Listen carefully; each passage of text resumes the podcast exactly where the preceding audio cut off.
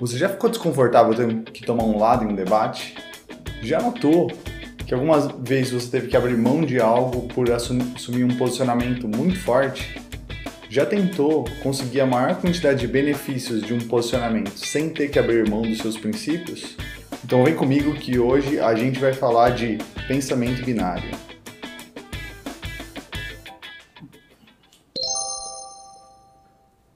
Salve galera! Eu sou o Rafa PG e esse aqui é o Pipe Grep. E hoje a gente vai falar um pouco sobre pensamento binário e posicionamento polarizado. Todo dia nas nossas vidas, na política e até na nossa vida profissional, é bem normal que as pessoas assumam posicionamentos polarizados e por causa disso, um pensamento binário que divide muito as opiniões.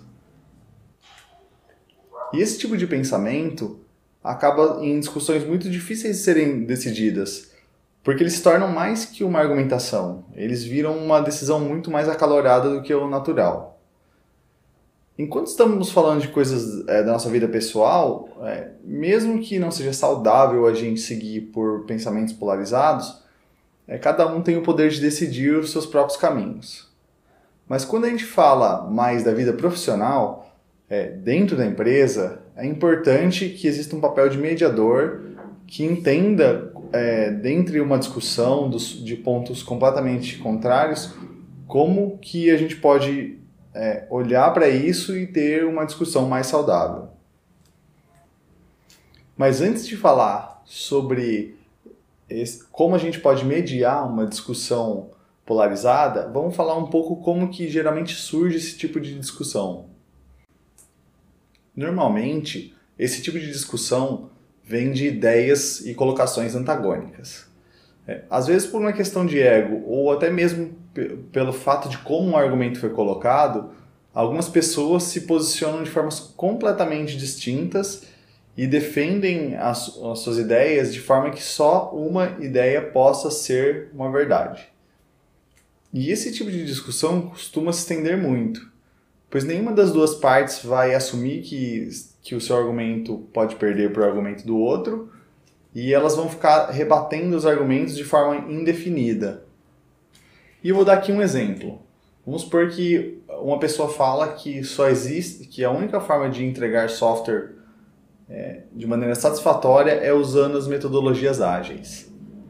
É, você sabe, é, eu já falei nos meus vídeos anteriores, que eu sou um grande defensor das metodologias ágeis. Mas podem existir contextos em que as metodologias ágeis não são as melhores abordagens. Por exemplo, se a gente for usar para alguma um contexto militar ou, por exemplo, a NASA, talvez a entrega com qualidade seja mais importante do que entregar o mais rápido possível. Né?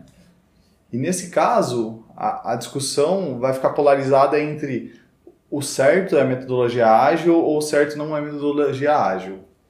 E para começar a desconstruir esse tipo de argumento, é importante entender os motivadores de cada um deles. Né? Normalmente, cada argumento tem um princípio muito bem definido, e muitas vezes os argumentos antagônicos compartilham de um mesmo princípio em comum.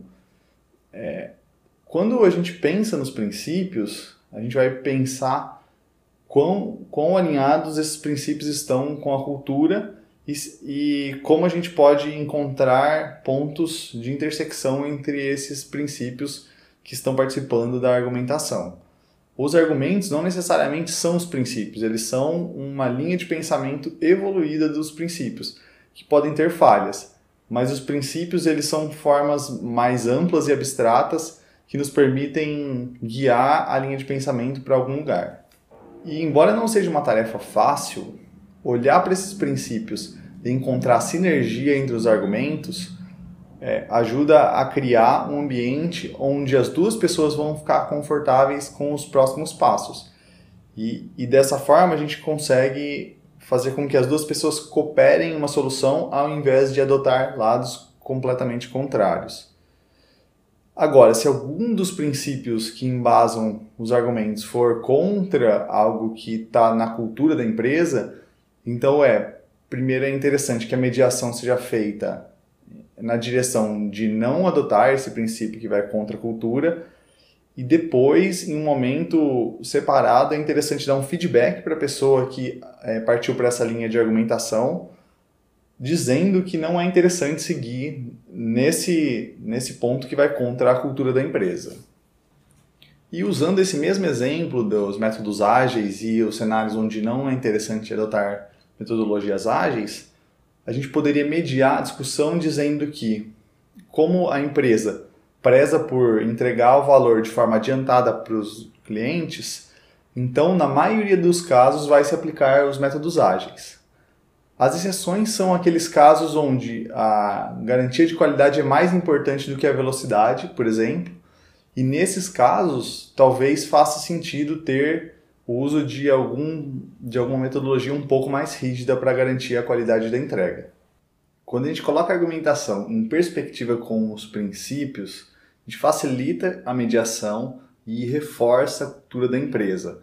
E isso é muito bom para permitir que a gente consiga criar times mais coesos e que consigam desenvolver a autonomia também. Hoje é só, te vejo no próximo vídeo e um abraço.